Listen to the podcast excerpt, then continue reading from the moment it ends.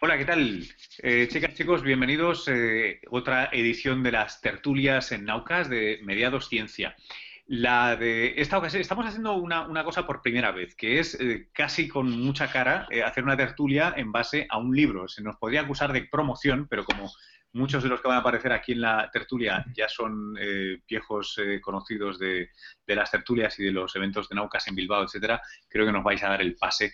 Eh, no estamos haciendo una campaña de Navidad. El libro en cuestión es este. Habéis podido leer algunos posts en, este, en Naucas sobre, sobre las diferentes partes del libro, los orígenes, el universo, la vida, los humanos. hasta cierto punto es bastante prosaico y de hecho tenemos a los tres autores de las, del libro y de las tres partes de este, de este mismo título. Voy a hacer como acostumbramos, si os parece. Eh, les voy a dar eh, la palabra a ellos para que se presenten y lo hacemos en el orden que salen aquí en Hangouts. Así que eh, no sé si es por casualidad o porque Hangouts conoce de, de, seniority, como le llaman aquí, pero José María, me apareces el primero. te doy la palabra. Ah, pues estupendo, gracias. Eh, José María Bermúdez de Castro, Risueño. Y nada, pues me dedico, como sabéis, a la paleantropología desde hace muchos años. Y bueno, pues eh, encantado de estar, de estar aquí con vosotros y con dos buenos amigos que, con los que he trabajado muy a gusto en, un libro que bueno, pues eh, espero que se lea, que se siga leyendo y que guste y que ayude a, a, a todos, a, a todos nos ha ayudado, a los que hemos participado en él, escuchando, leyendo todo lo que, lo que hemos eh, tenido la ocasión de, discutir entre nosotros según, eh, hacíamos el libro. Y bueno, lo importante es que llegue, que, la gente lea. Eh, no aspiramos a, tampoco a que sea un libro leído por muchísimos miles de personas, como es lógico, pero por lo menos quien nos lea pues que disfrute, disfrute de, este libro que trata, pues como vamos a ver, de, orígenes, orígenes de, todo, de todos los orígenes, los fundamentales, los que nos interesan a todos. Vale, voy a pasar al, segundo autor que, según me ha contado él mismo, eh, fue quien se le ocurrió, quien, quien se le ocurrió orquestar, orquestar, perdón, eh, este libro. Eh, que es Carlos Briones, quien ya ha estado aquí pues, en un sinnúmero de ocasiones. Voy a dejarlo así, Carlos. Muy buenas noches. ¿Qué tal? Bueno, está un sinnúmero de ocasiones en, tus tertulias, o sea, una ocasión. ¿eh? Ahora, si, borramos el uno, se convierte en un sinnúmero. Bueno, eh, pues soy Carlos Briones, para los que no me conozcáis. soy bioquímico, trabajo en el Centro de Astrobiología en Madrid y bueno, pues la verdad, como decía José María antes, eh, soy una de las tres patas de este libro. Eh, hemos trabajado muy a gusto los tres autores, cada uno en nuestro campo y cada uno interaccionando con los demás y aprendiendo mucho de los demás. Eh, sí que es cierto que, que, a mí se me ocurrió la idea original del libro, pero evidentemente sin que José María y Alberto se hubieran unido a esta aventura y luego el ilustrador Eduardo Saiz, pues el libro no habría tenido lugar, habría sido imposible. Entonces, bueno, somos tres patas de una misma mesa y, bueno, lo hemos pasado muy bien escribiéndolo y, bueno, pues ahora algunos amigos nos están diciendo que también lo están pasando bien leyéndolo. Entonces, pues estamos encantados. Y nos falta el, tercer protagonista y tercer personaje, que es eh, además eh, la primera vez que, que, aparece por aquí, que es Alberto Fernández Soto. Eh, por cierto, a quien le voy a pedir que empiece ya a hablar propiamente del libro, porque también empieza el libro de alguna manera, ¿no, Alberto? Muy bien, pues sí. Pues nada, encantado de estar aquí, de, conocerte y de, conocer a tus, a, tus oyentes y, televidentes, digamos así. Y nada, yo, bueno, soy Alberto Fernández Soto, efectivamente, soy astrónomo, trabajo en el Instituto de Física de Cantabria, en Santander. Y yo fui pues la última patita del banco, el último cronológicamente. Eh, a mí lo tuve muy fácil, ¿no? Porque a mí apareció un día Carlos diciéndome que tenía esta idea tan buena para escribir un libro. La idea me pareció buenísima, me comentó que había convencido ya a José María y me lo dio todo prácticamente, vamos, solo tenía que rellenar los espacios en blanco de las primeras páginas del libro y con eso ya estaba todo hecho. Así que nada, fue una decisión muy fácil. Hablando ya un poquito más del libro, pues bueno, la, idea del libro, pues su título lo dice, ¿no? Es hablar de, de todos los orígenes principales que tenemos en, la humanidad. Las preguntas estas clásicas, que yo lo comentaba un día, he tenido que soportar a muchos amigos míos cantándome las canciones de Siniestro Total, de quiénes somos, a dónde venimos y a dónde vamos, y estamos solos en la galaxia o acompañados, pues bueno, están, aquí todas. La primera pregunta es cuál es el origen del universo, cómo, se, cómo entendemos hoy en día que el universo apareció, se supone que a partir de la nada, lo cual ya es bastante interesante de por sí. Luego, una vez que el universo ya dio sus primeros pasos y tenía una forma más o menos definida y empezó a formar estrellas y planetas, cómo en uno de esos planetas apareció esto que entendemos como vida, que como Carlos explica siempre, ni siquiera sabemos muy bien lo que es, y finalmente cómo esa vida acabó dando lugar a una especie en particular que somos nosotros, que por lo que sabemos hasta ahora somos precisamente, para cerrar el ciclo, la única parte del universo que es capaz de mirar hacia el universo e intentar entenderlo. Bueno, pues eh, yo creo que casi, casi, le pasaría un poco antes de entrar, si quieres, en detalles de más, más, más heavy metal de, de, las partes individuales de cada uno, pues un poquito de la visión general del libro y demás, pero vamos, como, como vosotros digáis. Mm.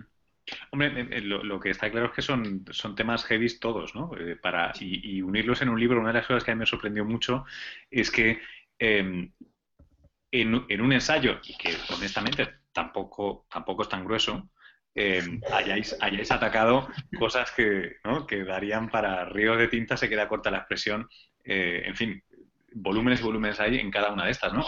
Em, ¿Cuál es em, me pongo solo un momento en plan editor. Acabo de volver de la FIL de Guadalajara, así que estoy todavía en modo de...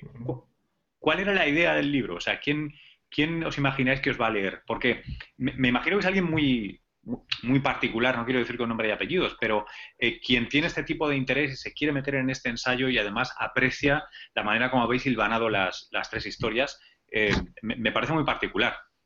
No sé si Carlos quiere atacar esta pregunta. Bueno, yo te puedo dar mi, mi visión ¿no? sobre ello. Eh, realmente pensábamos en personas interesadas por la ciencia, que sean lectores de divulgación científica, que les guste la interdisciplinaridad, eh, porque puede haber colegas míos que no han leído paleoantropología, o colegas de Alberto que no han leído química, o colegas de José María que no han leído cosmología. Bueno, entonces nos gustaba intentar llegar a todo ese público, pero también llegar a personas interesadas en la ciencia que no son científicos. Gentes que se dedican a otra cosa, que tienen un interés genuino en los temas de ciencia y que evidentemente no tienen tiempo para leer eh, decenas de artículos especializados, actualizados. Entonces, bueno, hacíamos un poco de filtro de todo eso, lo poníamos junto e intentábamos eh, ser accesibles. No huir tampoco de, de, las palabras técnicas cuando hacen falta, pero explicarlas a continuación. Uh -huh. Una cosa que hacemos los tres a lo largo del libro cuando es necesario. Entonces pensamos que eh, quienes todavía no saben eh, demasiados conceptos científicos pueden aprender cosas y quienes ya son más expertos, porque nos están leyendo nuestros colegas, eh, además nos leen con el boli rojo en la mano y subrayando y estas cosas, pues para ellos también hay información nueva, información que quizá se está mostrando desde una perspectiva diferente y también se divierten con, con ello. Entonces es un público, en nuestro modo de ver, bastante amplio que puede acceder a esta, esta obra. A, a, mí una cosa que me, que me, ha gustado mucho es que eh, en el mismo año, pero, pero, en extremos distintos del mismo, eh, se publicó otro ensayo con idéntico título, casi, que se llamaba Orígenes, que era una reedición de un libro que había sido muy popular de Neil deGrasse Tyson, eh, que intentaba hacer algo parecido, pero creo que con mucha menos fortuna. Eh, y el tipo es muy genial por muchas otras cosas, ¿no? Pero no, mm, creo que no, no lo conseguía y me, me, hizo mucha ilusión ver, ver este cuando me contaste si estaba esto en el horno, porque de alguna manera era como corregir el, el, la cosa que no había funcionado, ¿no? que me parecía un ensayo con, con, con mucho menos jugo. Eh, ¿Qué ha sido lo más difícil, si es que ha habido algo que os ha sido un reto bueno, particular para, para no ir cada uno a su aire, supongo? Yo creo que tiene que haber sido complicado para todos eh, hacer un trabajo sintético. Estoy convencido de que, claro, a Carlos, Alberto, les hubiera gustado escribir más a medida que se ponían a, trabajar, estoy seguro que les ha pasado igual que a mí, ¿no? Que ha habido momentos en los que dicen, bueno, sigo, no sigo por aquí y tal, pero claro, hay que cortar en algún momento, ¿no? Y entonces mmm, no hemos tenido quizá ocasión de explayarnos lo suficiente, ¿no? De decir, bueno, ahora voy a contar esto eh, de una manera, pues venga, ala, a escribir, a escribir, a escribir y a hacer páginas y páginas y páginas, porque cada uno de los temas, pues podías haberlo desarrollado pues casi casi hacer un libro de cada capítulo, ¿no? Eso es así, se puede hacer, ¿no? Pero claro, había que hacer una, una síntesis para, para que cupiera en un libro accesible, es decir, que no lo viera la gente en la librería y dijera, bueno, Dios mío, ¿esto qué es? ¿no? Esto es imposible de, de, leer porque te, te, echa para atrás. ¿no? Hoy día eh, ya sabemos que los medios de comunicación pues son otra cosa y a los libros cada vez poquito a poco se van retirando y claro, si tú ves un libro muy gordo, pues dices, ay, ay, ¿qué, habrá ahí? ¿no? Entonces, bueno, ha habido que sintetizar. Yo creo que es la parte más complicada, ¿no? Eh, mm, mm, eh, quitarse un poco, decir, bueno, venga, ya no cuento estas cosas, eh, no me explayo demasiado y voy al grano, voy al grano. Esto yo creo que es la, lo importante del libro, ¿no? Que conseguir que las ideas estén ahí y que luego la, gente las pueda desarrollar. Eh, antes preguntabas, le preguntabas y quién podrá leer este libro, ¿no? Yo pienso, por supuesto, en los estudiantes que están interesados en estos tres ámbitos o en otros, por supuesto. Pienso en los propios profesores, profesores de todo tipo, universitarios, de enseñanza media, de enseñanza incluso de enseñanza para, para niños, me, da igual, ¿no? Profesores en general. Y también hay una cosa muy importante que es lo que a nosotros nos gustaría y es que este, este libro se leyera fuera de nuestro país. Esta es una cosa que estamos intentando, que, que perseguimos. No podemos hacerlo nosotros, pero lo intentamos. Nos gustaría que se viera que también nosotros en nuestro país somos capaces de hacer este tipo de cosas. Y esto pues es una... A mí me da pena que, muchos libros muy buenos que se hacen en España no se traduzcan a otros idiomas, porque seguramente se leerían y mucho, ¿no? No sé, no sé si es porque a lo mejor se piensa que en España no somos capaces de, hacer este tipo de cosas, pero evidentemente sí que creo que sí que, puede, que podemos hacerlo y se escriben muy buenos libros. Oye, ¿qué tal, qué tal funciona? Mm, eh, déjame buscar el término medio. Eh, ni, España ni el universo. Eh, ¿Qué tal en el mundo hispanohablante? Bueno, eso es una, también una buena idea, ¿no? Porque al fin y al cabo todos hablamos la misma lengua y entonces pues no habría ningún problema. Eso estaría muy bien. Lo que pasa que el, aquí el problema está en que las editoriales de los países que hablan nuestra lengua estuvieran interesados en que esos libros o sea, pudieran editarlos ellos también, o sea, pudieran hacer la tirada correspondiente, ¿no? Esto no le corresponde a la, a la editorial original, sino que le corresponde a otras editoriales que están interesadas en estos libros, ¿no? Que digan, bueno, oye, ¿qué libro español podemos sacar nosotros para que haya otros lectores? Yo no sé, por ejemplo, en Argentina, Perú, Chile, me da igual, ¿no? Bueno, pues si hubiera alguna editorial interesada en, este libro, este libro se editaría en esos países. Lo editaría otra, editorial distinta a la original que, lo, ha, hecho en España. Oye, eh, me, dejo un momento del tema, del tema editorial, porque sé que la gente que, está escuchando esto eh, quería, mm, está, está, esperando un poquito de chicha. Em, una, pregunta, ¿cuándo eh, tenéis idea de, si esta es una de las primeras preguntas que, nos hacemos? Porque estáis respondiendo una pregunta em, completamente esencial, ¿no? Que es de, de dónde venimos. Em, y es una pregunta que se ha intentado responder de muchas maneras desde la noche de, los tiempos. Eh, ¿qué, creéis que hace distinto vuestra manera de aproximaros a esta pregunta? ¿A quién le toca? particular? Oh. Alberto. Al más venga. Eh, a mí lo que me gusta, y vamos, y ya como decía al principio, fue lo que más me, me, ligó para ponerme en ese trabajo. Yo voy a decir, por ejemplo, que yo nunca había embarcado la aventura de escribir un libro, cosa que estos señores que están aquí sí que habían hecho ya notablemente anterior, anteriormente, yo no. Y lo, que sí que me empujó fue la idea justo de lo que decías ahora, de que es que la diferencia yo creo que es el detalle de intentar responder a las tres preguntas a la vez. O sea, ese de dónde venimos en una escala, si quieres, un poco casi, casi fractal, decíais antes también, a todos los niveles. ¿De dónde venimos nosotros como especie? ¿De dónde viene la vida de la cual formamos parte? ¿Y de dónde viene absolutamente todo? Mm, el, detalle de que uno pueda coger el libro al empezar y acabar habiendo por lo menos, entenderse una palabra muy fuerte, ¿no? Pero pudiendo absorber lo que creemos que sabemos hoy en día de, esos tres temas, a mí me parece una cosa, y no es porque sea nuestro, es estupenda, ¿no? Es lo, a mí lo que más me llama la atención del libro en realidad. Eh, ¿Cómo, ¿Cómo, resumirías tu, tu parte en casi un tuit, Alberto? Uy, pues mira, muy fácil, no, no había nada y para cuando acabó mi parte ya estaba Carlos haciendo la vida. O sea, eso es facilísimo. a ver, eh, un poquito más en serio. Eh, otra cosa que también se, comenta en, el libro es que una diferencia, digamos, radical de, la parte principal, de, perdón, de principio del libro, que es el origen del universo, es que en los otros casos son orígenes que son en cierto modo orígenes, pero manteniendo una continuidad. O sea, aparece algo que es diferente, evidentemente, hay vida y antes no la había, pero en el caso del universo lo que aparece es todo. Y esa es la parte más característica. Aparece el espacio, aparece el tiempo, aparece la materia, y todo ello aparece en un solo instante. Y hay que pensar que hasta hace relativamente poco tiempo, menos de 100 años, 50, 80 años, depende de con quién hables, esa idea era poco menos que tabú. O sea, no se podía hablar en ciencia de eso porque eso implicaba un origen y el origen implicaba una presencia divina, etcétera, etcétera.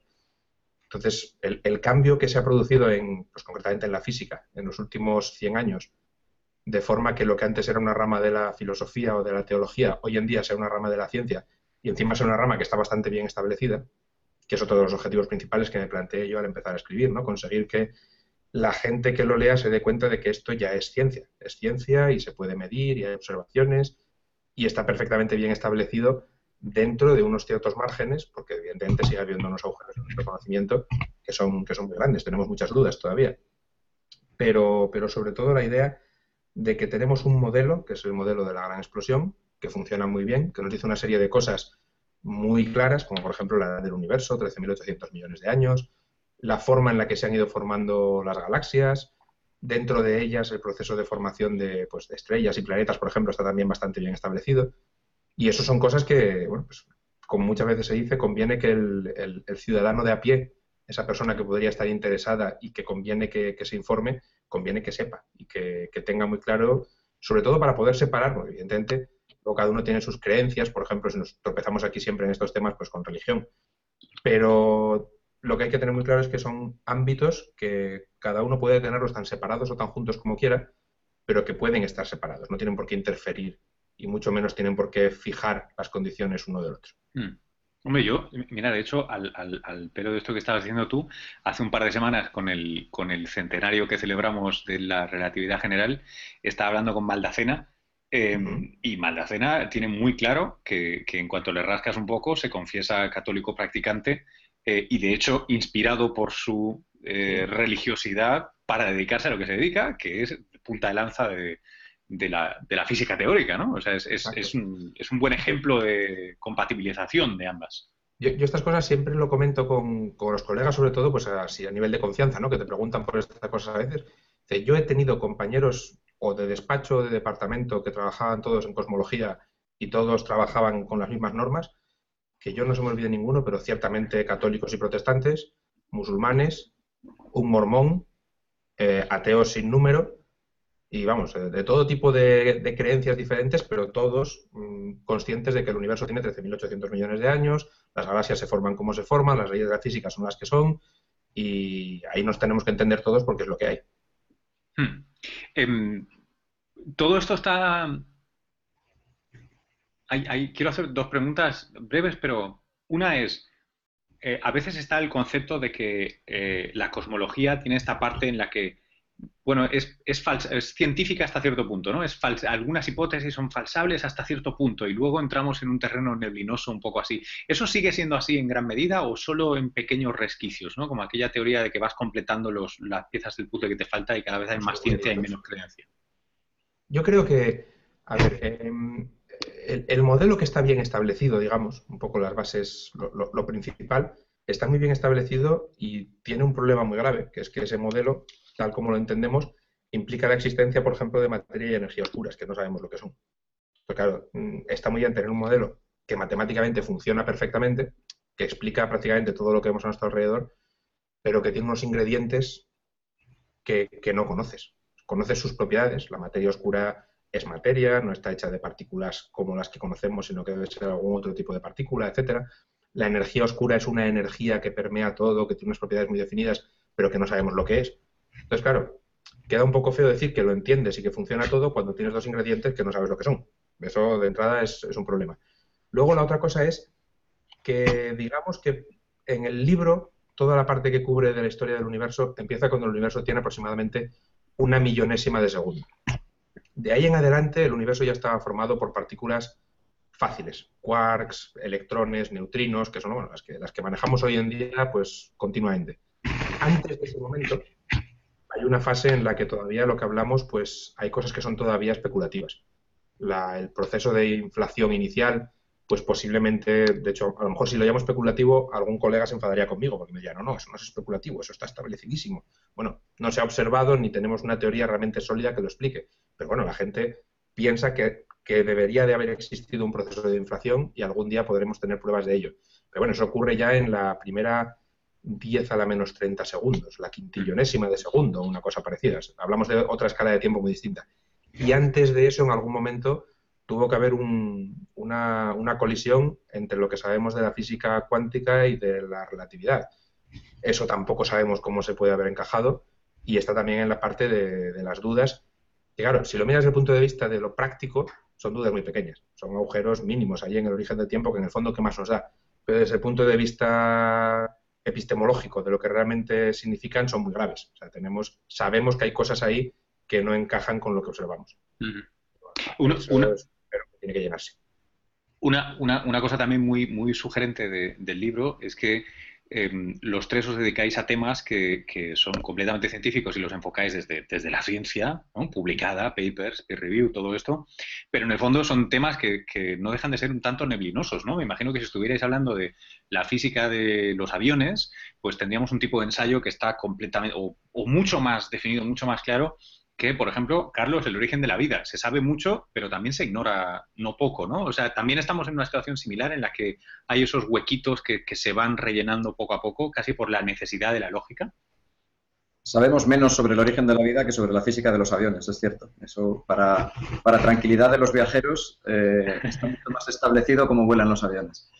Eh, realmente el origen de la vida, eh, la segunda parte de esta historia escrita a tres manos, eh, pues ocurre que más o menos supone el paso de la química a la biología. Es decir, hay una continuidad, como decía Alberto, eh, lo tenemos más fácil porque no hay que empezar desde la nada, como empezó él su, sección, pero sí que hay un cambio en las normas, eh, porque lo que ha sido química hasta un determinado momento empieza a ser química con capacidad de copiarse a sí misma, química autorreplicativa, química que puede acabar generando sistemas que evolucionan por selección natural, es decir, que se comportan como seres vivos, como ya nos enseñó el, abuelo Darwin, ¿no? Lo tienes en tu camiseta, Luis. Entonces, ahí está. Ahí está el, maestro. con la camiseta adecuada. Ahí está el maestro. Bueno, pues eh, claro, la química no sabe nada de ese señor, pero la biología existe gracias a ese señor, ¿no? Lo que decía Chansky, ¿no? Eh, no existe nada en biología si no es la luz de la evolución. Entonces, claro, ¿cómo se produce esa transición? Entre sistemas químicos que están dictados por las leyes, eh, están regidos por las leyes de la termodinámica y que si tú dejas un sistema químico acaba en el equilibrio, a sistemas que precisamente viven fuera del equilibrio, que consumen energía, que ordenan su interior y que, bueno, son capaces de eh, generar copias, copias con diferencias entre sí, sobre las cuales actúa la selección natural. Pues esa es, esa es la, la, gracia, ¿no? Eso, eso ocurrió en algún momento hace no está muy claro, pero hoy en día, desde hace un mes, hemos ensanchado hacia atrás el periodo en el cual pudo empezar la vida y hoy en día consideraríamos que desde hace 4.100 hasta hace 3.500 millones de años, en esa, en esa franja temporal, eh, es cuando empezó la vida. Es cuando la química dio lugar a la biología. Pero claro, ¿cómo ocurrió? Carlos, ¿cómo, cómo, se, cómo se encuentra esa fecha o cómo se escoge ese, ese bracket de tiempo? La fecha más reciente, digamos, cuando ya sabemos que la vida está formada, hace 3.500 millones de años, que se dice pronto, pero hace mucho tiempo de eso. Eh, hace 3.500 millones de años ya hay eh, señales en las rocas que nos indican que había seres vivos. Existen estromatolitos, que son eh, comunidades de microorganismos interaccionando entre sí, formando capas que han quedado solidificadas, han quedado fosilizadas y por lo tanto nos están hablando de microorganismos ya diferentes, microorganismos que están estableciendo relaciones ecológicas entre sí, ya una vida floreciente. Y de esa misma época, más o menos, de hace 3,5 miles de millones de años, son también las primeras evidencias morfológicas en determinadas rocas de Australia y, de, fundamentalmente de Australia, que eh, nos hablan de posibles células formando filamentos o bien células aisladas que han dejado sus fósiles. Eso es un tema controvertido y hay un profesor español del CSIC eh, Juan Manuel García Ruiz, que ha sido capaz de demostrar que con sistemas meramente químicos se pueden hacer morfologías parecidas. Entonces, quizá esas primeras eh, huellas fósiles de bacterias no son tales. Eso no está tan claro. Pero los estromatolitos, estas capas de microorganismos, sí que hay más consenso. Entonces eso nos dice cuando la vida ya estaba formada. Pero yendo hacia atrás, ¿cuáles son las primeras señales de vida? Pues las primeras señales eh, provienen de mm, rocas que tienen carbono, mm, no vamos a entrar en detalles técnicos, pero un carbono que se ha podido fijar a las rocas por medios biológicos en lugar de geológicos. ¿Cómo lo sabemos eso? Pues porque la geología escoge una serie de isótopos, los isótopos de un elemento son eh, átomos que tienen distinto número de neutrones, son el mismo átomo, pero distinto número de neutrones. Por ejemplo, tenemos el hidrógeno y el deuterio y el tritio, en el caso del hidrógeno, pues en el caso del carbono, carbono 12, 13 y 14, los procesos geológicos cogen eh, fundamentalmente una serie de isótopos y los procesos biológicos otros. Procesos biológicos generalmente fijan los más ligeros, es decir, carbono 12. Entonces, hay unos, unos determinados minerales, unos grafitos dentro de unos circones, etcétera, que se ha visto una antigüedad hoy en día de hasta hace 4.100 millones de años, que parece que esos desbalances isotópicos indicarían lógicamente con algo, no sabemos cómo, pero algún sistema de fijación de CO2. Si esto es así, quiere decir que ya habría seres vivos. Entonces, vamos hacia atrás hasta 4100. ¿Vale? Mucho más atrás no se puede ir porque ya mucho más atrás la Tierra eh, estaba bastante agitada. La Tierra tiene 4.570 millones de años y hasta hace 4.400 o 4.350 estaba demasiado caliente, caían muchos meteoritos, muchos núcleos de cometas. Éramos una bola de magma, un planeta que tenía un océano de magma de unos mil kilómetros de profundidad y ahí la química mm, que tiende hacia la vida no tenía lugar. Entonces, un poquito más para acá ya aparecen, o más hacia el presente, aparecen esas señales isotópicas y 600 millones de años después ya hay seres vivos. O sea, el margen temporal lo tenemos bastante bien eh, acotado dentro de lo que se puede en, este, en este campo. La pregunta de cuándo empezó la vida es una de las que mejor podemos responder. Sin embargo, ¿cómo?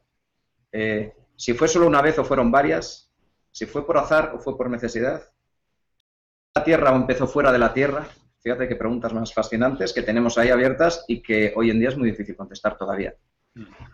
Es, curioso porque eh, muchos de los temas que tocas y, que tocaba Alberto, eh, en el fondo parece que cuanto más te acercas a la respuesta que quieres dar, más crece el epsilon, más crece el error, ¿no? O sea, eh, que queremos responder al origen de la vida y bueno, 500 eh, millones de años después está claro, 400, bueno, 300, pero cuando quieres llegar al punto no, lo encuentras. Eh, ¿Por qué es así? ¿Eso, eso es con natural con, la ciencia? O, eh, o, en el caso de repente de nosotros es, es distinto, José Mari? Porque yo sé que, por ejemplo, cuando hablas del origen de los humanos ya tienes un follón, que es primero definir qué es humano y qué fósiles usas y qué no Claro, ¿qué, es humano? Eso es una cosa que, yo siempre cuento, ¿no? Eh, eh, yo hablo de humanos en general para todo el mundo, ¿no? Precisamente para evitar problemas eh, de, tipo filosófico y de tipo religioso y demás, ¿no? Para mí todos son humanos y ya está, ¿no? Y entonces, pues de esa manera ya no hay discusión, no hay, no hay debate, ¿no? Bueno, hay una cosa que antes me ha, comentado Alberto, ¿no? Que la, cuestión de, de cuándo empieza a ser algo ciencia, ¿no? Eh, realmente es que llevamos muy poquito tiempo haciendo ciencia con números, con, hipótesis, eh, trabajando de una manera clara, ¿no? Pues en paleoantropología pasa lo mismo. Es que hace 40 años, eh, pues había, pues, no solamente muchísimas dudas, sino enfoques que son totalmente, casi, casi, yo diría que ajenos a la ciencia actual. No tienen casi nada que ver, ¿no? Y yo he asistido eh, porque ya tengo unos años, he asistido a, esa evolución, de la evolución humana. Y entonces estoy sorprendido. Yo a mí mismo me sorprendo, ¿no? Cuando veo cómo ha cambiado todo desde que yo empecé hasta ahora.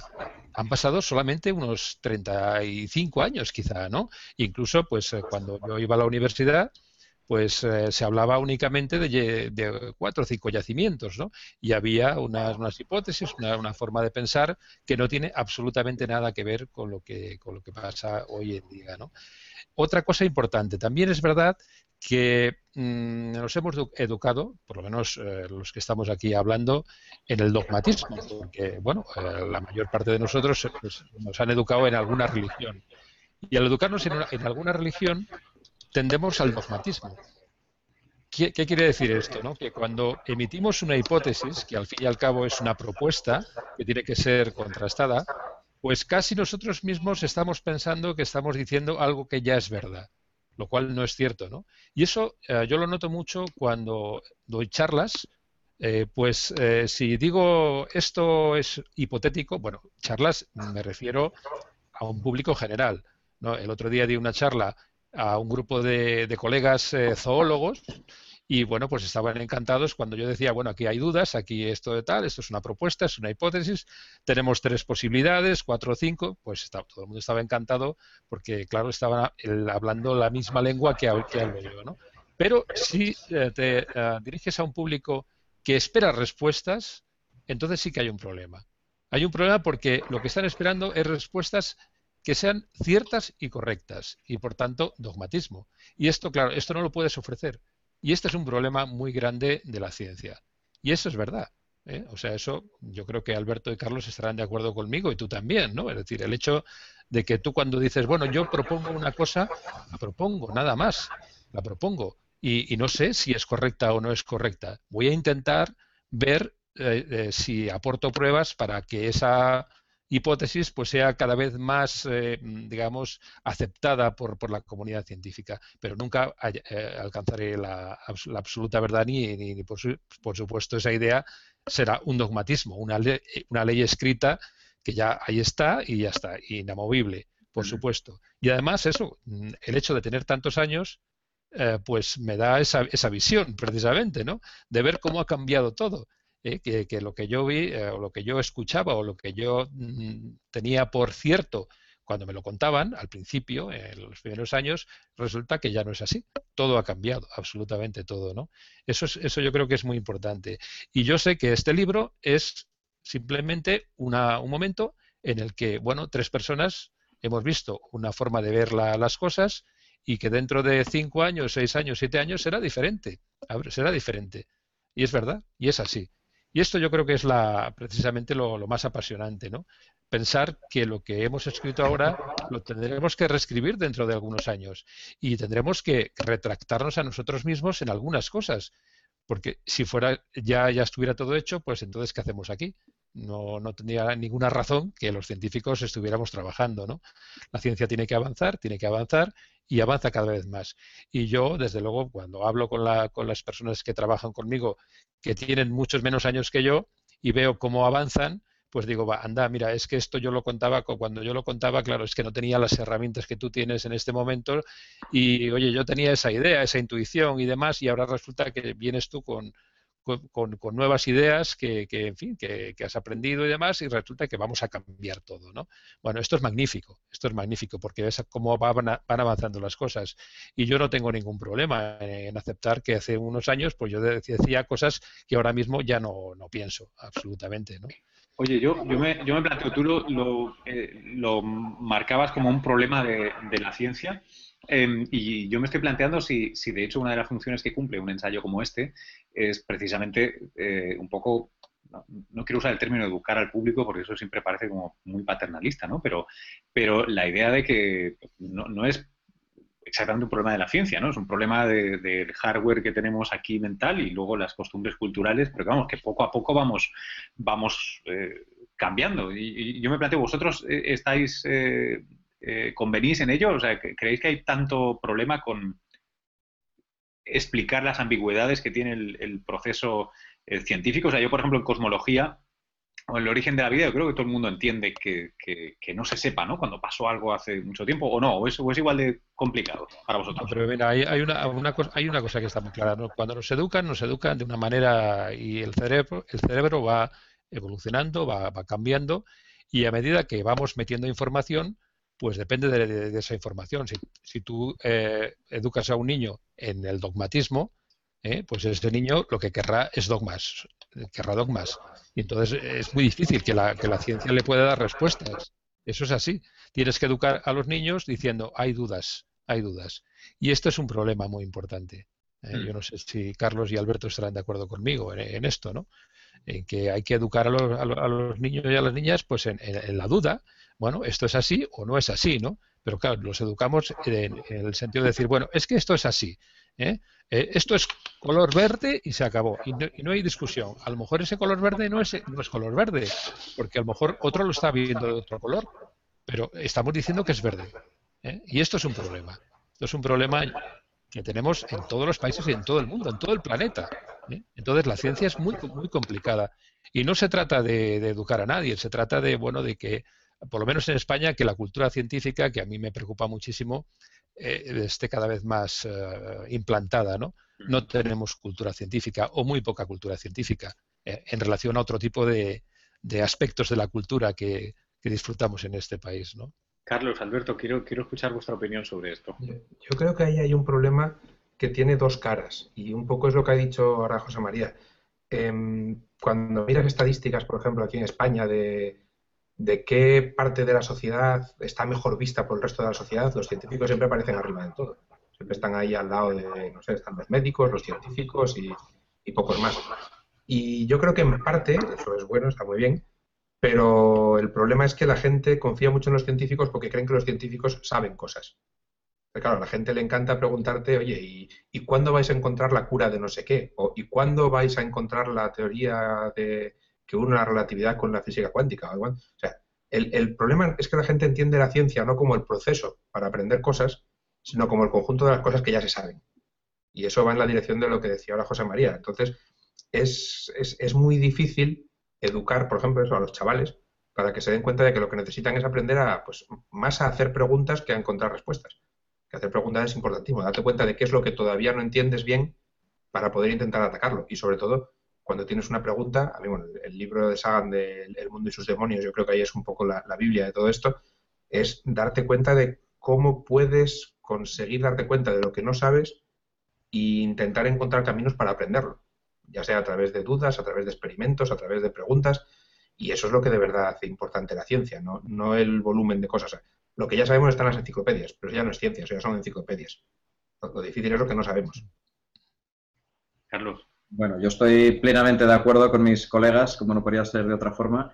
De hecho, a veces lo, lo, comentamos ¿no? en las charlas delante del público. Los científicos no somos buenos dando respuestas. Los científicos somos buenos planteando preguntas. Esa es nuestra misión, plantear preguntas, plantear preguntas a la naturaleza, utilizar el espíritu crítico, utilizar la razón y no ser dogmáticos, como decía antes José María. Entonces, de hecho, en, la introducción, bueno, hay, dos partes de este libro que hemos escrito entre los tres, que son la introducción y el epílogo, que ha sido, ¿verdad?, colegas, muy, muy divertidas de escribir.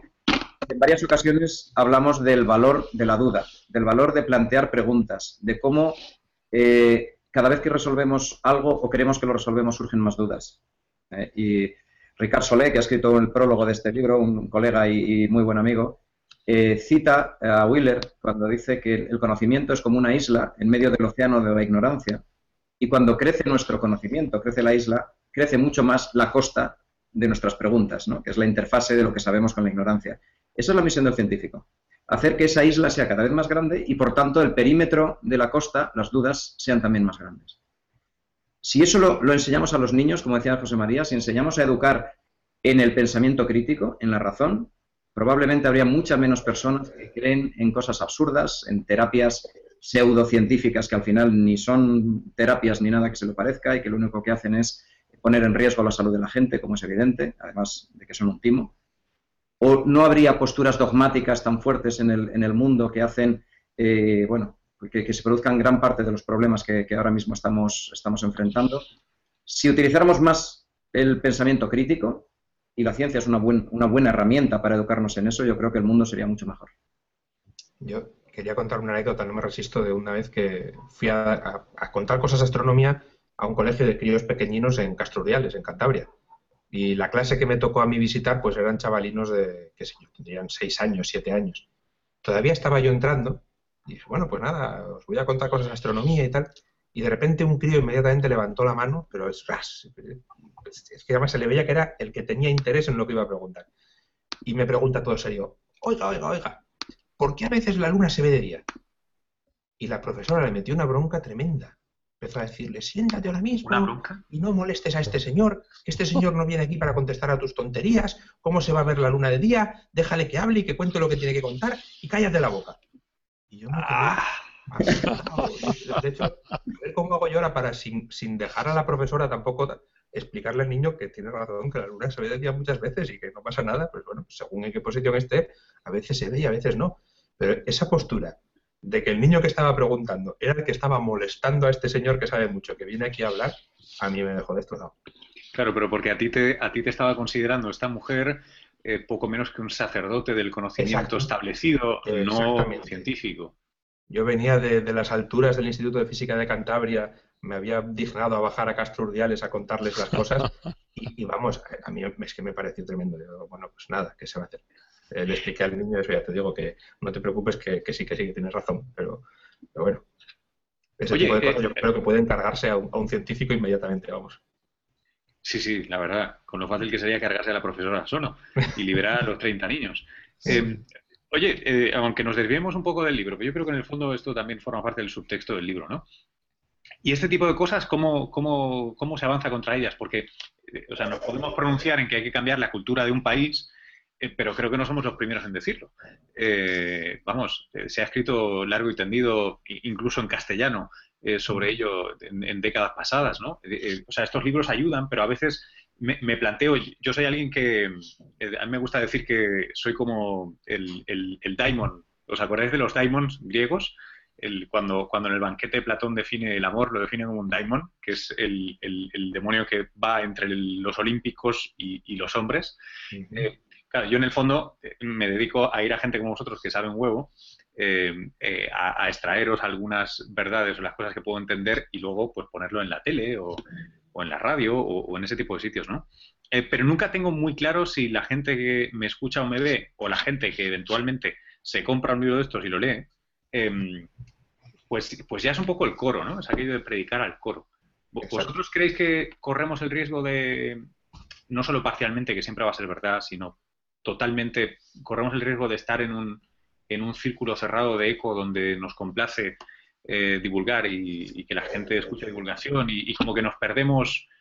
Eh, ¿Sabéis por dónde voy? No, además todos habéis estado algún tiempo aquí en Estados Unidos donde la cosa es tan, tan, tan, tan, tan separada, ¿no? Entre los creacionistas y los tal, y que a veces uno se tiene como que ensuciar un poco, ¿no? Ser el biólogo de bota y, echarse al, campo a, lidiar con, con, cosas más, no lo sé, es, muy difícil. Es muy difícil y además nosotros mismos somos muy malos porque muchas veces la única forma de atacar esto que tú dices, el no predicar al coro, es intentar hacerlo de otra manera. Hacer algo diferente, hacer ciencia atacando en sitios donde la gente no espera que, que, ataques. Y habitualmente cuando haces eso, alguien que viene desde tu propio campo se te come. Y dice que estás haciendo el tonto, que eso que haces es una pérdida de tiempo y que no deberías perder el tiempo con tonterías. Entonces es muy, muy, muy difícil salir de ese, círculo que tú estás diciendo. ¿Y, eso cuándo cambia? Te voy a poner un ejemplo. Eh, yo tengo un colega aquí en Valencia, un señor, ya está ya jubilado, que es especialista en, museos y tal. Y este hombre dice que el, mejor, el mayor esfuerzo de divulgación científica que se ha hecho en la historia es Jurassic Park.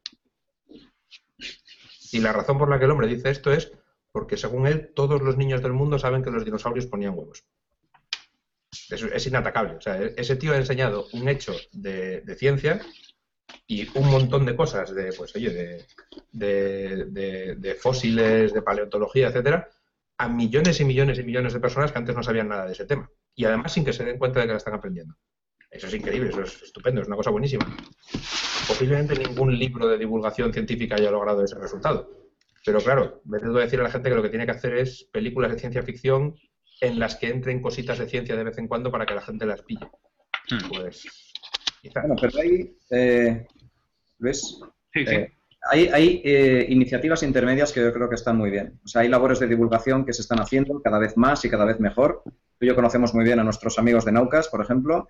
Creo que están haciendo, estamos haciendo entre todos, la, la comunidad Naucas, una labor muy interesante, tanto en los posts que, se escriben como en los eventos que se hacen anualmente, donde van cientos y cientos de personas, unos con interés por la ciencia, otros con interés por ver qué pasa allí. Algunos quizás son, esa, parte de esas personas no estaban en el coro, ¿eh? y entonces empiezas a predicar para gente que no estaba en el coro. Gente que dice, oye, me lo voy a pasar bien aprendiendo ciencia. Yo no conozco a, a estos chavales que van a hablar, pero vamos a ver qué nos cuentan.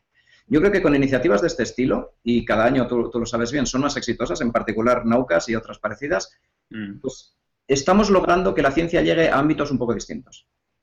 Nos están leyendo, nos están escuchando personas que a lo mejor no estaban predispuestos a creerse lo que nosotros decíamos, pero si lo contamos primero con rigor y luego con un poco de humor y con ese toque de escepticismo que caracteriza a la buena ciencia, pues vas llegando a campos. Entonces, bueno, pues eh, yo creo que es, un, es una labor eh, lenta, es una labor eh, difícil, porque, como antes muy bien decía José María, la ciencia se construye a base de preguntas y no de dogmas. Entonces, los que tienen una visión dogmática, por ejemplo, los paladines de las pseudociencias, son siempre muy dogmáticos y parece que sientan cátedra cuando hablan. Nosotros no.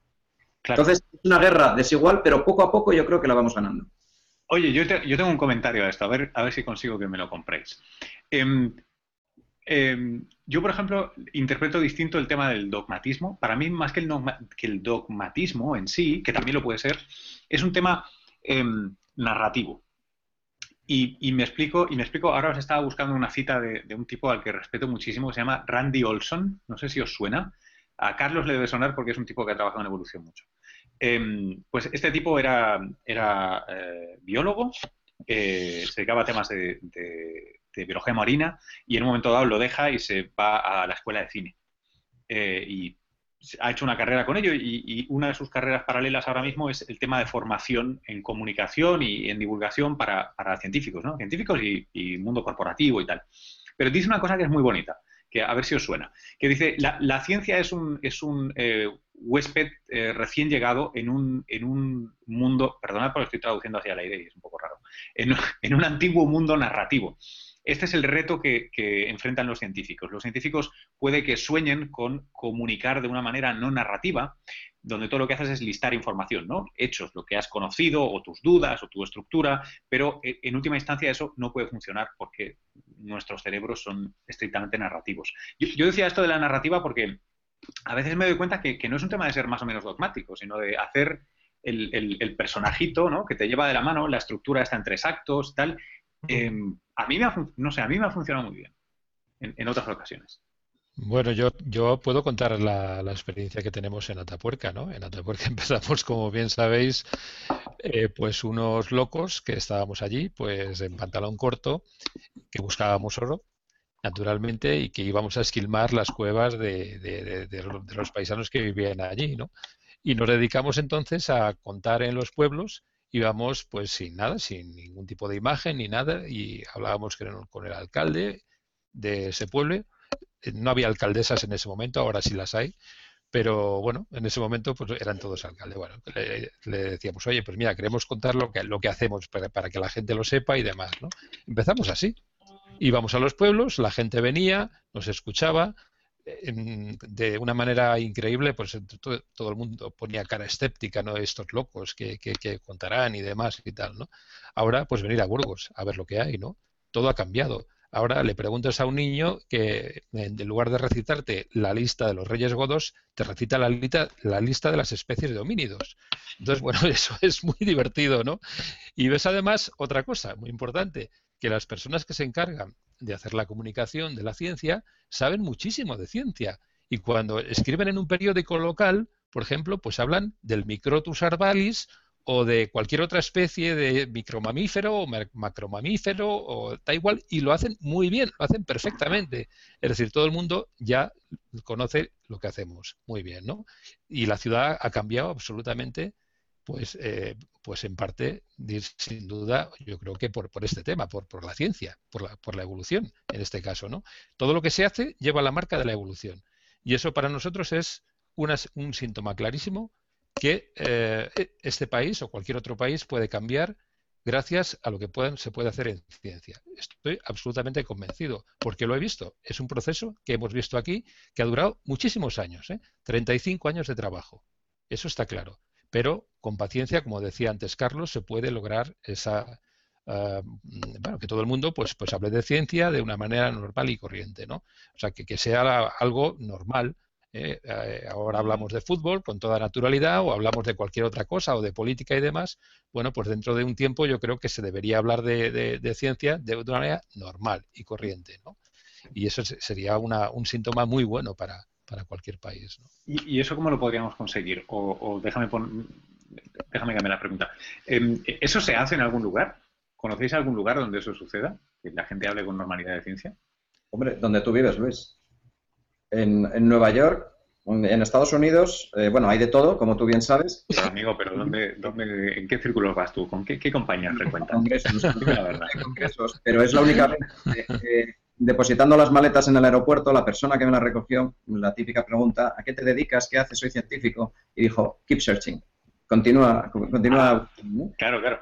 Una cosa espectacular. A mí me pareció espectacular. Sí, sí, sí, sí. Lo comparas con, el, con la percepción social de la ciencia que hay en España, a pesar de, como decía Alberto, que los científicos siempre solemos salir en el top 3 eh, de, los, de las eh, profesiones más valoradas. Pero hay poco conocimiento científico en España. Lo hay en la sociedad y lo hay, perdona un momento, en los políticos. Estamos en campaña electoral en España y prácticamente no se está hablando de ciencia y eso es una lástima. Ciencia y más de más sí, que tendrían que ser el motor del futuro, tanto la investigación como la comunicación bien hecha, como decía antes José María, no salen en campaña o prácticamente no salen. Porque no estamos pensando, todavía nuestros políticos no están pensando en una economía basada en el conocimiento, que sería lo que nos permitiría dar el salto necesario. No sé si pueden pensar en cosas, ¿sabes? Que, deberían, ¿no? Que no tienen. Deberían, deberían. Ya, no, sí, no, no, sé. Yo, yo tenía, eh, es que no quiero dar golpes bajos ni fáciles, pero, sea, macho, el día que sea tema de campaña, ¿sabes? El debate de la parte de I más D. Imagínate el debate de I más D. Pues Mira, apenas han hecho debates. Algunos amigos, algunos amigos estuvimos contando en Twitter el día del debate A4, o 3 más 1, A4, como lo quieras eh, ver, las, veces que salió ciencia o I más de más I. Una vez ciencia, pronunciada por un candidato, y una vez I más de más I. Exactamente. ¿Cuánto tiempo fue de debate con las cuatro personas que más o menos pueden mandar en este país? Eso, eso cuando menos es vergonzoso. Cuando menos. Eso doy fe porque tienes razón, Carlos. Yo, eh, yo también estuve contando las veces. Estábamos todos con los dedos y nos cobraron sí, Sí, sí, dos, dos veces. Se nombró dos veces. Dos veces y, y, muy de pasada, ¿eh? Y muy de pasada. Se nombró, simplemente se nombró. Quiero, quiero agregar un matiz a una cosa que decías tú, Carlos. Eh, aquí, hay una, aquí hay un respeto enorme por los científicos pero no sé si hay más conocimiento científico. O sea, creo que, creo que es una pequeña, una sutil diferencia, pero, pero importante al final, en el sentido de que igual hay un poquito más, pero, pero es, marginal. Em, lo que hay es respeto por los científicos. O sea, como a ti te reciben en el aeropuerto, es porque saben que lo que tú haces está bien y ayuda al país. Eso lo tienen súper claro. O sea, si tú echas el cierre al MIT y a Harvard y tal, has, la has jodido la has jodido porque vas a perder el liderazgo industrial, militar, no nos olvidemos ¿no? que, todo esto está muy, muy ligado. Eh, yo, creo que como esa relación no existe en, el mundo hispanohablante, voy a decir, pero ni siquiera es España, ¿eh? em, es difícil derivar ese, respeto que se da a quien es un proveedor o una de las, uno de los puntales del, del progreso eh, nacional o social o algo así. Esa es la relación, o sea, y yo no sé si se soluciona enseñándoles ciencia. Yo, yo hay una cosa que va en esta dirección justo, que es eh, posiblemente la experiencia más curiosa que tuve yo en mi vida haciendo divulgación fue, estábamos con tres grupos cuando yo estaba en Estados Unidos, eh, uno de Stony Brook de la universidad, otro de Columbia y otro del Museo de Historia Natural, haciendo una exposición de astronomía precisamente en el Museo de Historia Natural. Y la gracia era que estábamos allí todo el día y venía gente y directamente hablaba con nosotros, nos preguntaba cosas, qué hacéis, qué estáis investigando, lo que sea.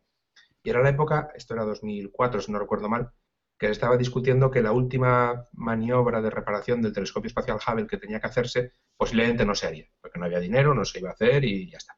Bueno, básicamente el Hubble entonces esperaba allí su, muerte lenta. Posiblemente si no se hubiera hecho aquella reparación ya no habría Hubble desde hace a lo mejor 8 o 10 años. Y de repente se me acercó una señora, y una señora que, vamos, yo lo, por comparación digamos que podría ser mi madre, una señora que tendría sus estudios básicos a lo mejor, y me dijo muy seria, oye, ¿y qué va a pasar con el Hubble? Dije, pues mire, estamos esperando a ver si lo van a arreglar o no, pero era la época en la que salían las imágenes del campo profundo de Hubble, el ultra profundo y demás. Y mire, pues justamente es lo que estamos trabajando ahora y esperamos que, lo reparen y que dure. Y la señora me miró muy seria y me dijo muy convencida, yo ya he escrito a mi representante en el Congreso para decirle que hay que salvar al Hubble como sea. y yo ah, pensé, a ver en qué momento me tropiezo yo con una señora en Guadalajara que me diga que le ha escrito ya a su representante en el Congreso para salvar, no sé, el Centro Nacional de Biología. Como que no lo veo. O sea, ahí sí que es verdad que hay. Puede que sea, incluso si quieres un poco lo que decías tú, no tanto conocimiento, sino orgullo. Eh, sensación de saber que eso importa y que eso hay que, hay que darle la importancia que tiene. Y, yo lo noté ese día muchísimo. Y, también has, mencionado otra de las piezas esencialmente distintas, que es, que es la de base protestante, ¿no? que es la idea de que tú colaboras en la plaza pública y las listas son abiertas, eh, tú tienes tu representante, le puedes escribir, te puedes responder. Puedes eh, identificarte con una cara. Lo puedes freír a llamadas telefónicas y se hace normalmente. Se hace lo del, lo del fotobombing este, se hace a los, a los congresistas aquí. La gente. En fin, aquí hay, aquí hay una cosa que me encanta, que es que hay em, un programa de televisión que ya ha hecho varias veces, que saca un tema controvertido de, de interés social y anima a la audiencia, que está en millones de personas, a dar por saco a los congresistas. Y bloquean las líneas de fax, bloquean las líneas de teléfono, y como solo hay una, les bloquean y exigen respuesta. Y esto funciona. Eh, uno de mis eh, partidos, eh, uno de mis programas de radio favoritos se llama Sobre los medios, on the media. Esto lo hizo. Daba un manual de cómo llamar a tu congresista y exigirle que hiciera algo. Bueno, no sabéis el, éxito que tiene, ¿no? Pero es en, eso sí que otorgaré que es, una cultura distinta y en cierto aspecto ahí sí que me parece chulo, ¿no? Y, interesante, pero vamos. Y luego hay una, hay una correlación que nuestros eh, políticos, o casi todos nuestros políticos, pasan de largo, que es que precisamente en los países donde más se invierte en ciencia, acaban siendo más ricos. Es así de claro, es así de evidente. Entonces, mm, hasta que eso no cuele eh, quizá en el mundo mediterráneo en general, no solo España, o en el mundo hispanohablante y, mediterráneo, pues no vamos a, progresar. Porque aquí se ve la ciencia por muchos políticos como un gasto y no como una inversión. Y eso es, eso es perverso. Hmm. Tenemos que ver a Alemania, a Reino Unido, a Francia, a Estados Unidos, a Corea del Sur, han invertido en ciencia y hoy en día son mucho más ricos que nosotros. La ecuación es bastante sencilla. Pero bueno, será cuestión de educar a nuestros políticos. ¿Por qué nos presentáis? A... Creo que esta pregunta ya se la hice una vez a José Mari, estando con Eudal también. Eh, y, los tres directores querían presentar a Tapuerca, los tres, los tres juntitos. Ya, que hablas, ya que hablas de Eudal, una, una, una pregunta es muy divertido. Le, le, hicieron una vez, le dijeron, mm, hilando un poco con lo, que, con lo que decíamos al principio, ¿no? Le, le, preguntaron, bueno, ¿y es usted creyente? Dijo, no, mire, yo soy pensante.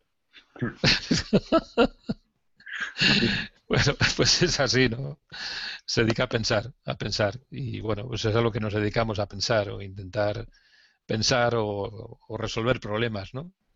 Y bueno, tiene, Carlos tiene toda la razón, ¿no? Eh, yo desde luego ahora mismo tengo una sana envidia de una compañera que se ha marchado al Reino Unido y lleva nada, tres meses, está feliz, está feliz a pesar del cambio y resulta que esta persona, claro, pues eh, le dicen, bueno, tienes que pedir un proyecto. Y bueno, y pues vale, pues pido uno y luego ya pediré otro. Y el primer proyecto que va a pedir, pues, eh, ¿cuánto dan de aquí? Bueno, pues si te lo dan, te dan medio millón de libras. Pero bueno, es que eso no me lo dan a mí en un, en un proyecto del Plan Nacional a, a tres años. Eso es imposible. Nada, sí, hala, toma, medio millón de libras para que hagas lo que quieras, ¿no? Para que contrates con un 75%, pues a, no sé, a cuatro o cinco personas para que te ayuden y formes un equipo. Así, por las buenas. Yo esto nosotros hemos tardado 35 años en hacer un equipo, ¿eh? 35 años. Bueno, también, también llevamos 35 años apenas de democracia, igual ya, bien. un poco más de tiempo. Vamos, estamos, estamos dejando que los demás experimenten, ¿no? Y, y, luego vamos, vamos copiando. Oye, os quería, os quería, os quería pedir un, un acercándonos al cierre, Em, primero, saber que, hasta qué punto tenéis ya feedback de qué tal os está funcionando el libro, eh, a vosotros, los comentarios que os llegan, tal, eh, no solo los buenos, sino también los mejorables. ¿Y, cómo, os lo imagináis evolucionando? ¿Os imagináis que es un libro que de repente reeditáis, coescribís otra vez dentro de, unos años? O, cómo lo vais a resolver? Esto que vosotros decíais de que os vais a tener que desdecir de cosas. ¿A quién le toca? Alberto. Empieza tú, que ya empezaste. Alberto. Bueno, no sé, yo que pues venga. Eh, a ver, como yo la verdad más mayor, pues a lo mejor ya no o sí, o a lo mejor, a lo mejor sí, a lo mejor sí, con más tranquilidad puedo escribir más, ¿no? Pero creo que los jóvenes yo creo que tienen más oportunidades. ¿no? José María. Sí. Creo que se te, se te oye mal por algún motivo. Sí. Sí, estoy viendo señal, estoy viendo tu señal. Ahora, la, ahora la recupero. La... Voy a pararlo un segundito. Sonaba este... como... encuentros en la tercera fase, ¿no? Estamos hablando. completamente, que, es la suya del libro, ¿no? bueno, Carlos, oye, como, como líder, de, líder del libro, em, ¿qué, tal está funcionando y qué, cómo, cómo va a seguir funcionando este libro? Bueno, lo primero, como te decía antes, de líder nada. Eh, somos tres, tres partes y, los tres somos igual de líderes o igual de, trabajadores. Eh, está funcionando bien, está gustando mucho y eso nos, nos agrada un montón. Eh, personas que lo han leído desde fuera, o españoles que están fuera, o, extranjeros que, entienden nuestro idioma, nos están animando mucho a que se traduzca al inglés, como decía José María, eso también nos, nos anima a nosotros. Pero lógicamente tenemos buenos amigos de los del lápiz rojo, como te decía antes, colegas nuestros que se lo están leyendo con mucho cuidado y anotando algunas incorrecciones, algunas inexactitudes, que nos van muy bien también, porque aprendemos. Tratamos, como, como has visto, muchísimos temas en este libro. De algunos sabemos un poco y de otros no sabemos nada. Entonces, pues nos toca eh, aprender. Y los comentarios de los colegas están siendo muy útiles. Pero yo sí lo veo dentro de un tiempo, no sé si, si unos años o cuándo, eh, pues bueno, continuando este libro. Esto es una historia que está en construcción, ¿no? Podríamos eh, haber puesto en, la portada el simbolito de en construcción, ¿no? Porque la ciencia está avanzando muchísimo en estos campos y cada vez vamos a saber cosas, algunas irán eh, a favor de lo que hemos dicho en este libro y otras, como decía José María, obligarán a reescribir una página entera. Entonces, bueno, pues eh, en ello estamos. El día que lo queráis convertir en un documental, nos volvemos a conectar por el Hangouts, porque hay, hay un docu precioso aquí dentro. Oye, quiero, quiero hacer una cosa, eh, que es eh, lo, que habitualmente hacemos hacia el final, que es hacer una ronda de últimas, de, últimas palabras eh, e intenciones, y lo hago en orden inverso al que empecé. Así que le doy la palabra a, Alberto a modo de despedida y conclusión o corolario, si quieres. Muy bien, pues nada, yo quiero enlazar la última que nos has preguntado, que es que cómo va el libro y tal y cual, diciendo que yo una cosa que tengo muchas, muchas ganas es que tengo varios amigos que no tienen nada que ver con la ciencia, absolutamente nada, que sé que se lo han leído. Y de hecho, estas navidades quiero ver si me encuentro con alguno y que delante de un café o de una caña analizar con detalle qué éxito ha tenido el libro. Cuánto, cuánto de lo que han leído realmente, cómo les ha parecido, cómo les ha interesado o no, qué parte les ha parecido más fácil o más difícil. Y ahí es donde yo creo que de verdad nos vamos a, pegar un poco ¿no? con esto, con, con, saber realmente cómo ha sido el resultado. Por lo demás, yo estoy muy satisfecho con, todo el desarrollo del libro, con cómo está yendo ahora, con la, experiencia que estamos teniendo en contacto con la gente, las presentaciones del libro y las cosas que nos preguntan, que nos dicen. De momento, parece que va todo muy bien. Y como cierre, sobre todo, animar a la gente no ya a que lea este libro, sino a que lea libros que, pues en la línea de lo que acaba de decir José María de, Udal, que le hagan, que le hagan pensar. Que la gente, por Dios, cada, cada día, he dicho por Dios precisamente, o sea que ya, perfecto, que la gente cada día intente leer más que le haga pensar y no tanto cosas que, realmente simplemente le, entretengan o, le diviertan, sino que también que le hagan pensar en lo que está leyendo. Yo, yo, quiero, yo quiero subrayar una cosa. Hay, una cosa que no sé si habéis leído alguna vez de, Jorge Wagensberg. Tenía un ensayo muy bonito que se titulaba El gozo intelectual. Em, yo, yo creo que, se puede, que se puede entretener y disfrutar con cosas que te hagan pensar. Es cuestión de, es como, ¿sabes? Lo de entrenar el músculo y una vez lo tienes entrenado, eh, ese mismo proceso, o sea, como que quitarle lo severo, ¿no? Yo, no creo que tenga que ser severo. De hecho, este libro se lee muy a gusto y muy fácil. Es, es, se disfruta. Carlos, tuyo, tuyo el cierre. Bueno, yo en ese sentido también continuar con lo que decía Alberto y creo que es muy sano leer autores o ideas que están en contra de las tuyas. Eso es muy sano y abre mucho la mente, porque si no, te, dejas llevar por tus apreciaciones, por tus propias ideas y acabas leyendo todo lo que dice la gente que piensa como tú. Y eso se ve precisamente en política y en otros campos. En ciencia estamos obligados a leer lo que publican todos nuestros colegas, piensen como nosotros o piensen lo contrario. Y yo creo que eso abre mucho la mente. Y bueno, pues volviendo al, al tema que planteábamos, pues realmente estamos contentos. Ha sido muchísimo trabajo, como os podéis imaginar, pero pensamos que ha merecido la pena. A mí me encantaría que este libro, no tanto que se compre, sino que se lea. Es decir, me encantaría ir a las bibliotecas públicas de Madrid o de cualquier sitio de España y ver que el libro está muy sobao, que está muy viejo y que en esos papelitos que hay en las bibliotecas, donde se va apuntando entrada y salida del libro, estuviera lleno. Eso me encantaría.